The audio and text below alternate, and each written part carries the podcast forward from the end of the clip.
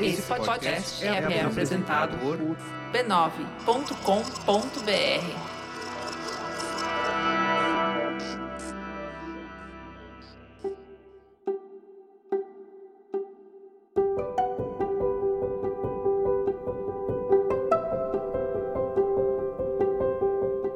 Eu lhe dou as boas-vindas ao Autoconsciente. Este é um podcast que entende você para você se entender melhor. Eu sou Regina Gianetti, instrutora, praticante de mindfulness, em essência alguém como você, apenas um ser humano em busca de felicidade e paz interior. Eu faço esse podcast para compartilhar reflexões e ações para uma vida com mais autoconsciência. A minha intenção é que ao terminar um episódio, você se sinta melhor que quando ele começou. E essa também é a intenção do meu livro, que você esteja bem em tempos de incerteza. Um livro digital com o texto de episódios do autoconsciente para acalmar a mente e as emoções nesses tempos desafiadores que nós estamos vivendo. Entra lá no meu site autoconscientepodcast.com.br. Logo na página inicial tem um link para você conhecer o livro. O mesmo link também está na descrição deste episódio. E é com muita alegria que eu compartilho esta novidade com você. O Autoconsciente foi reconhecido como um dos 10 melhores podcasts do Brasil. Olha, nem nos meus mais delirantes sonhos de Sagitariana eu imaginei algo assim.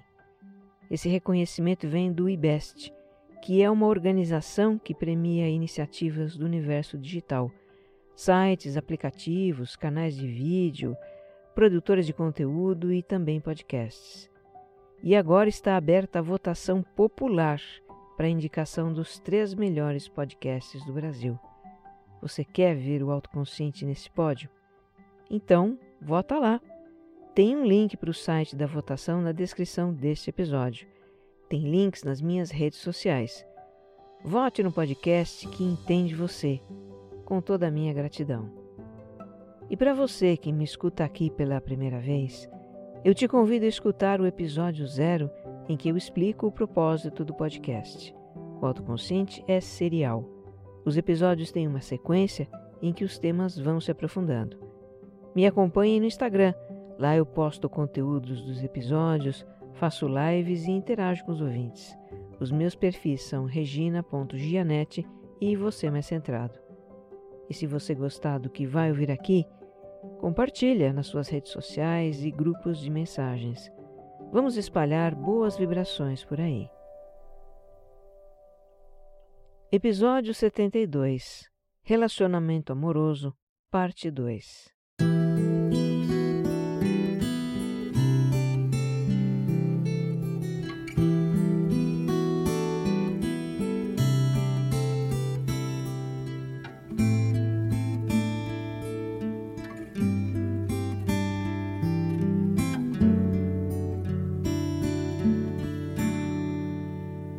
Neste episódio, a gente continua discutindo as dificuldades e desencontros no relacionamento amoroso, segundo a teoria dos estilos de apego em adultos.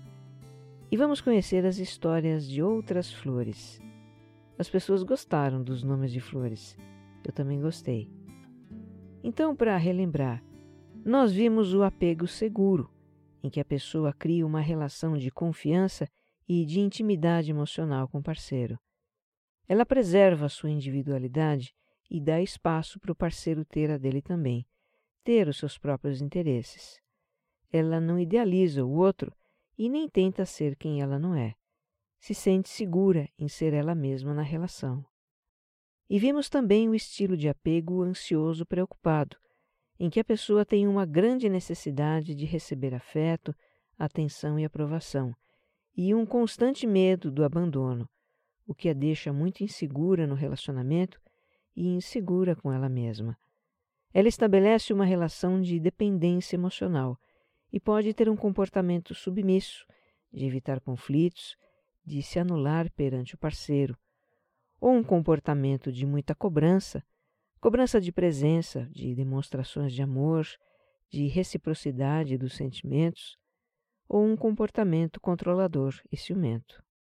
Bom, se o estilo de apego ansioso busca avidamente a intimidade emocional, se pudesse ele se fundiria ao parceiro, os dois outros estilos que nós vamos abordar aqui não se sentem confortáveis com a intimidade. Eles temem se tornar emocionalmente dependentes de alguém e por isso têm dificuldade em criar vínculos afetivos seguros, não só com os parceiros amorosos, mas nos relacionamentos em geral.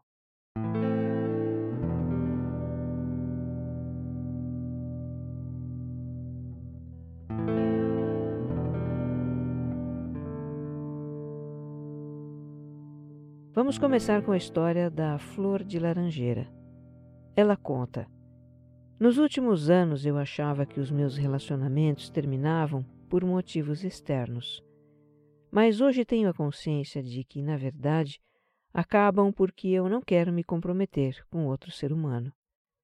Gosto da companhia, das paixões, mas gosto de estar sozinha e fazer coisas sozinha.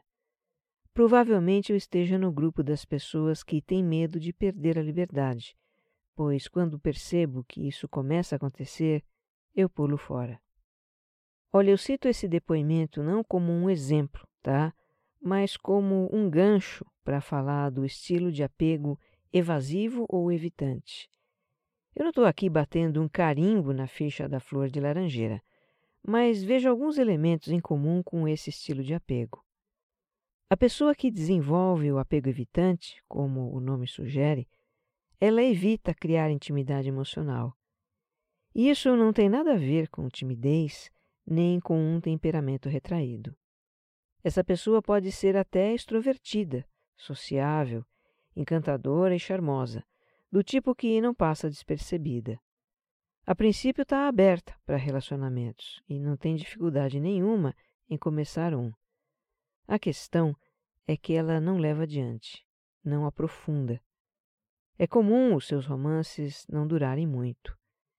É como se dentro dela tivesse um sensor de proximidade, como o dos carros, que dispara quando a relação começa a ficar mais íntima, mais séria. Então surge um desconforto com relação ao parceiro e a pessoa acaba rompendo ou sabotando o relacionamento, que de um jeito ou de outro acaba. A pessoa de apego evitante diz que valoriza muito sua independência, sua liberdade, que tem os seus próprios interesses e não abre mão disso, que não tem assim uma necessidade de relacionamento afetivo e que poderia viver muito bem só. Mas o alegado desejo de independência da pessoa que tem apego evitante é, na verdade, uma defesa contra a ameaça de um relacionamento afetivo. E por que ela veria no relacionamento afetivo uma ameaça? Porque os pais dessa pessoa não estavam suficientemente e afetivamente disponíveis para ela quando criança. Então, como uma defesa psíquica, essa criança aprende a reprimir e esconder seus sentimentos e a se distanciar emocionalmente das fontes desses sentimentos. Em vez de ficar num estado de carência afetiva, ela bloqueia o desejo de apego, se desligando das próprias emoções. Ela se torna uma criança independente, autossuficiente, que aprende a ficar sozinha porque sente que não pode contar com ninguém. Ela não partilha sua intimidade emocional, não cria ligações profundas com as outras pessoas. Os seus relacionamentos são superficiais. Então, quando adulta, essa pessoa se sente atraída por alguém e começa um relacionamento, muito segura da sua independência e de até onde ela está disposta a ir na relação. Ela não é de ficar falando dos seus sentimentos.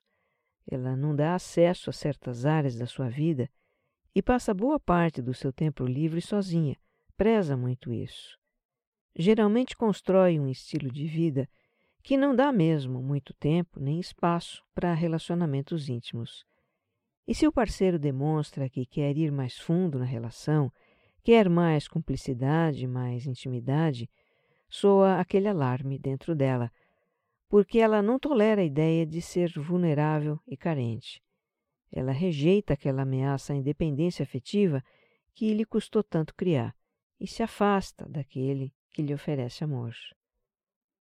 E assim a pessoa com apego evitante acaba deixando um rastro de corações partidos que vão dizer que ela é narcisista, superficial, que só quer usar os outros.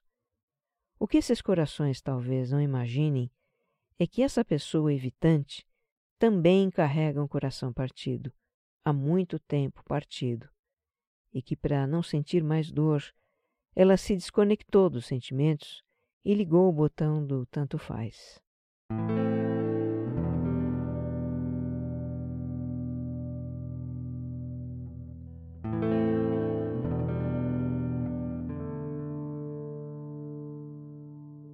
O quarto estilo de apego é o temeroso, em que a pessoa vive uma situação de ambiguidade no relacionamento amoroso. Ao mesmo tempo em que ela anseia por afeto e intimidade, tem medo do envolvimento e procura se afastar do parceiro. É verdade que o medo está presente em todos os estilos de apego inseguros. O que diferencia um estilo do outro é como a pessoa percebe e lida com o medo. Para o apego ansioso, o medo é uma constante, que ela tenta afastar se agarrando ao parceiro ou tentando controlá-lo, já para o apego evitante, o medo da rejeição é inconsciente. A pessoa sequer tem consciência de que já sentiu esse medo. Ela se desconectou do apego e por isso não se liga profundamente a ninguém. E o apego temeroso, por sua vez, tem a ansiedade do apego que ele deseja e ao mesmo tempo a evitação. E isso cria um grande conflito. O depoimento da Petúnia reflete esse conflito. Ela namora um rapaz que antes do relacionamento já era muito seu amigo, portanto eles se conhecem bem. E ela diz que eles são ótimos juntos. Mas mesmo assim, o medo está presente na relação.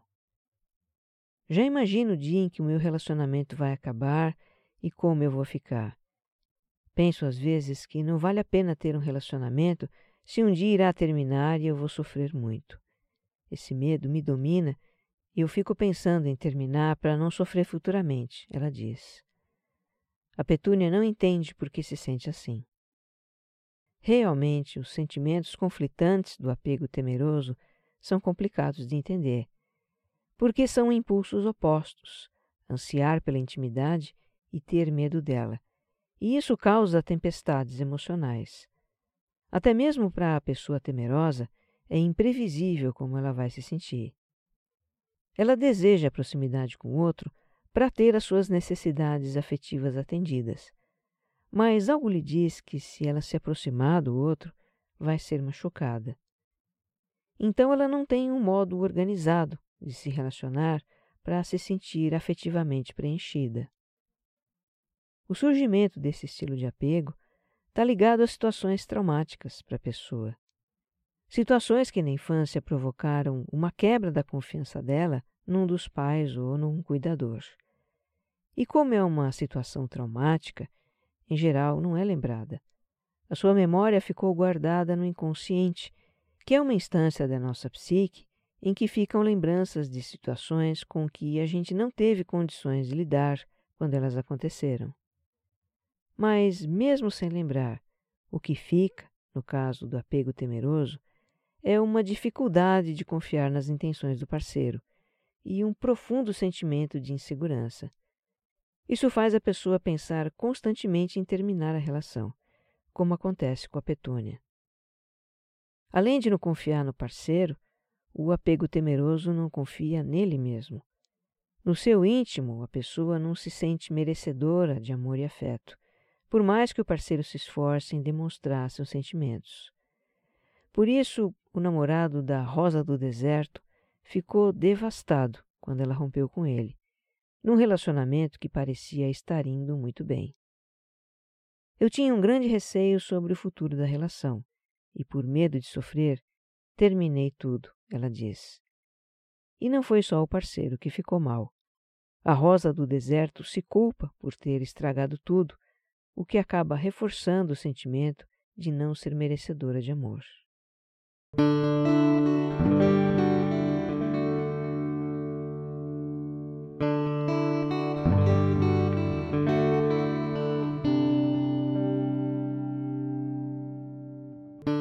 Num primeiro contato com a teoria dos estilos de apego, pode dar a impressão de que eles descrevem uma pessoa.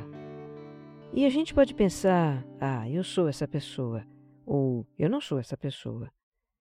Mas esses estilos não falam de pessoas, falam de comportamentos que todos nós temos em algum grau. Se você fizer um bom teste para saber o seu, e tem desses testes na internet, gratuitos, você não vai receber um resultado cravado, tipo, você tem tal estilo de apego e pronto. Você vai receber o resultado em porcentagens. Eu fiz um para experimentar e no resultado deu que eu tenho 15% de apego ansioso e 15% de apego evitativo. E porque os meus traços desses estilos estão numa proporção baixa, o meu comportamento afetivo pode ser considerado seguro. Pois é, a gente pode ter comportamentos de diferentes estilos. Eu reconheço como válido o resultado do meu teste. Tenho sim um certo anseio por receber amor-aprovação de algumas pessoas que me são caras, o que é um traço do apego ansioso. Só acho que aprendi a sobreviver quando não recebo isso. E procuro também manter uma certa independência afetiva de outras pessoas, que é um aspecto do apego evitativo. O interessante é que são dois aspectos antagônicos, né? Bom, talvez eles façam parte da minha busca pelo equilíbrio do apego seguro. Mas se não for nada disso, só Freud para explicar. Se eu tivesse feito esse teste quando tinha uns 18, 20 e poucos anos, eu imagino que o resultado seria bem diferente. Eu não era nada segura no relacionamento amoroso. Eu ficava ansiosa se o namorado não me ligasse, se ele atrasasse para chegar ao encontro. A minha mente fértil imaginava coisas quando isso acontecia. Naquele tempo não tinha celular, né? Você ligava para o telefone fixo do cidadão e podia ouvir alguém dizer: Ele não está. Era horrível ouvir ele não está. A óbvia conclusão que a gente pode tirar disso é que nós amadurecemos emocionalmente com o tempo. Ou será que alguém nasce pronto para o relacionamento amoroso?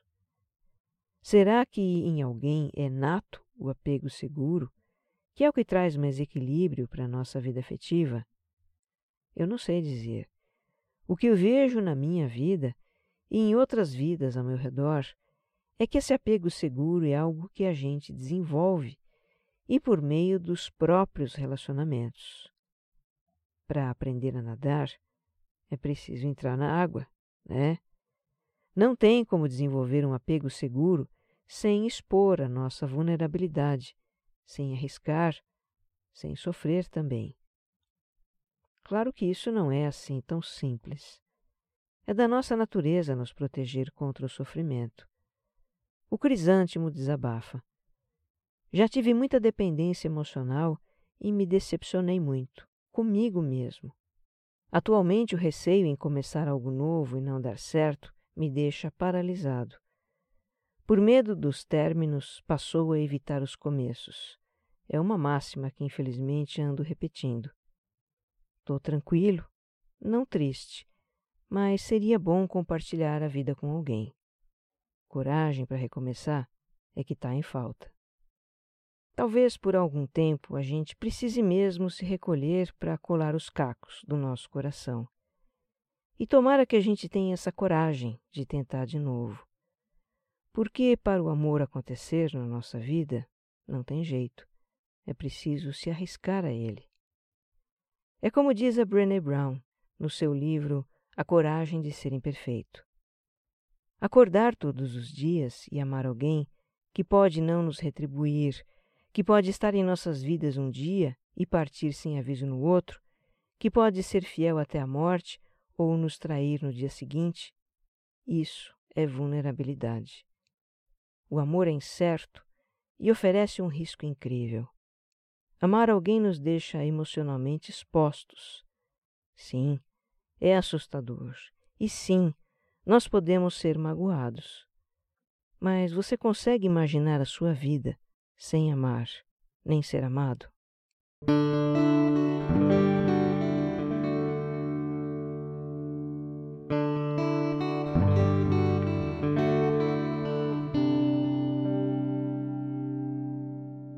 Muitas pessoas percebem um padrão nos seus relacionamentos. Entra parceiro, sai parceiro, ou com aquele parceiro de sempre, se repetem as mesmas situações que trazem sofrimento. Mas não é de se estranhar que seja assim, não é?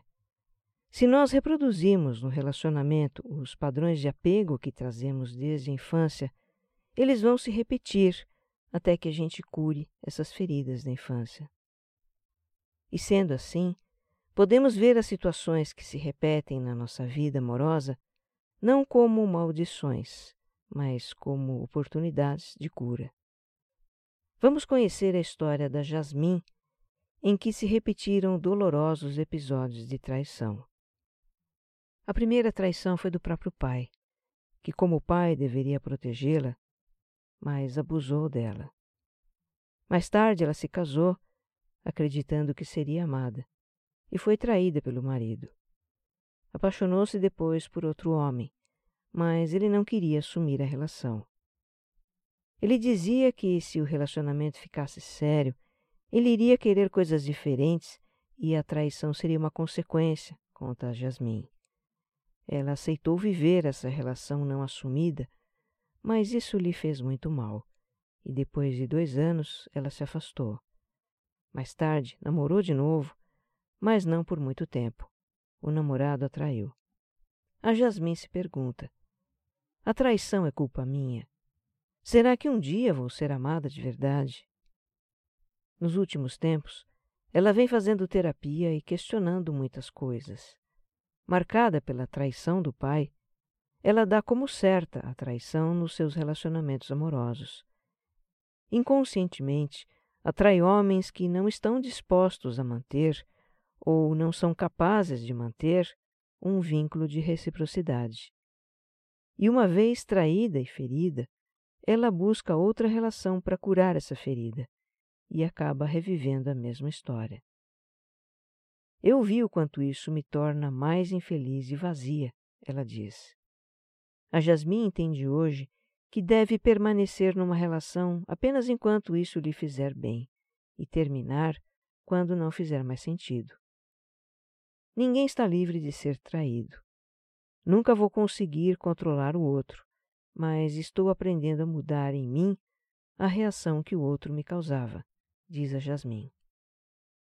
Reconhecer o padrão que se repete na nossa vida é o primeiro passo no caminho para nos libertar dele. E onde esse caminho termina é na cura da ferida infantil que originou o nosso estilo de apego. A Flor de Lótus teve dois relacionamentos conturbados, com comportamentos abusivos de parte dela. E na busca por entender as razões disso, chegou à relação com a sua mãe, que é uma pessoa de personalidade forte controladora e exigente. A flor de lótus criança se culpava por não atender às expectativas da mãe e desenvolveu um estilo de apego inseguro e ansioso, que depois se estendeu aos relacionamentos. E ela se via repetindo os mesmos comportamentos de controle da mãe. Ela foi fundo em si mesma para se libertar das suas inseguranças. Terapia, constelação familiar, período sabático. E se hoje ela começa a se amar e se aceitar como é, foi porque trabalhou para melhorar a relação com a mãe. Hoje sinto que estou preparada para fazer diferente no meu atual relacionamento. Já era hora de evoluir e romper com ciclos abusivos, ela diz. Bem, você já deve ter ouvido aquela velha máxima que diz: para amar o outro é preciso amar a si mesmo. E isso é muito verdadeiro. E isto aqui também é muito verdadeiro. Pelo relacionamento com o outro, aprendemos a amar a nós mesmos. Enquanto imperar em nós a avidez por receber ou o medo de dar, não teremos descanso. O amor que preenche é o que transborda de nós mesmos. E vamos terminar este episódio com um trecho do poema Do Amor, do escritor e poeta libanês Khalil Gibran.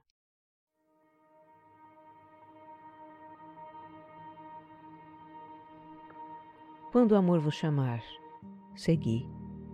embora seus caminhos sejam agrestes e escarpados. E quando ele vos envolver com suas asas, cedei-lhe, embora a espada oculta na sua plumagem possa ferir-vos. E quando ele vos falar, acreditai nele, embora sua voz possa despedaçar vossos sonhos como o vento devasta o jardim. Pois da mesma forma que o amor vos coroa, assim ele vos crucifica. E da mesma forma que contribui para o vosso crescimento, trabalha para a vossa poda. E da mesma forma que alcança a vossa altura e acaricia vossos ramos mais tenros que se embalam ao sol, assim também desce até vossas raízes e as sacode no seu apego à terra. Como feixes de trigo, ele vos aperta junto ao seu coração. Ele vos debulha para expor vossa nudez. Ele vos peneira para libertar-vos das palhas. Ele vos mói até a extrema brancura. Ele vos amassa até que vos torneis maleáveis. Então ele vos leva ao fogo sagrado e vos transforma no pão místico do banquete divino. Todas essas coisas o amor operará em vós, para que conheçais os segredos de vossos corações, e com esse conhecimento vos convertais no pão místico do banquete divino. Todavia, se no vosso temor procurardes somente a paz do amor e o gozo do amor, então seria melhor para vós que cobrisseis vossa nudez e abandonasseis a ira do amor, para entrar em um mundo sem estações, onde rireis, mas não todos os vossos risos, e chorareis, mas não todas as vossas lágrimas. O amor nada dá, senão de si próprio, e nada recebe, senão de si próprio. O amor não possui, nem se deixa possuir, porque o amor basta a si mesmo.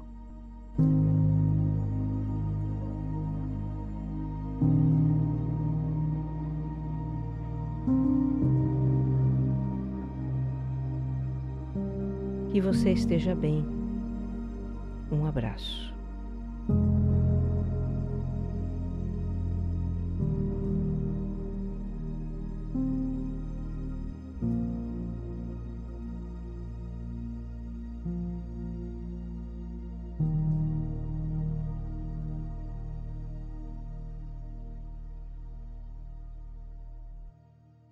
Autoconsciente é um podcast distribuído pela Rede B9. Roteiro e apresentação de Regina Gianetti. Edição de som e capas, Jéssica Corrêa.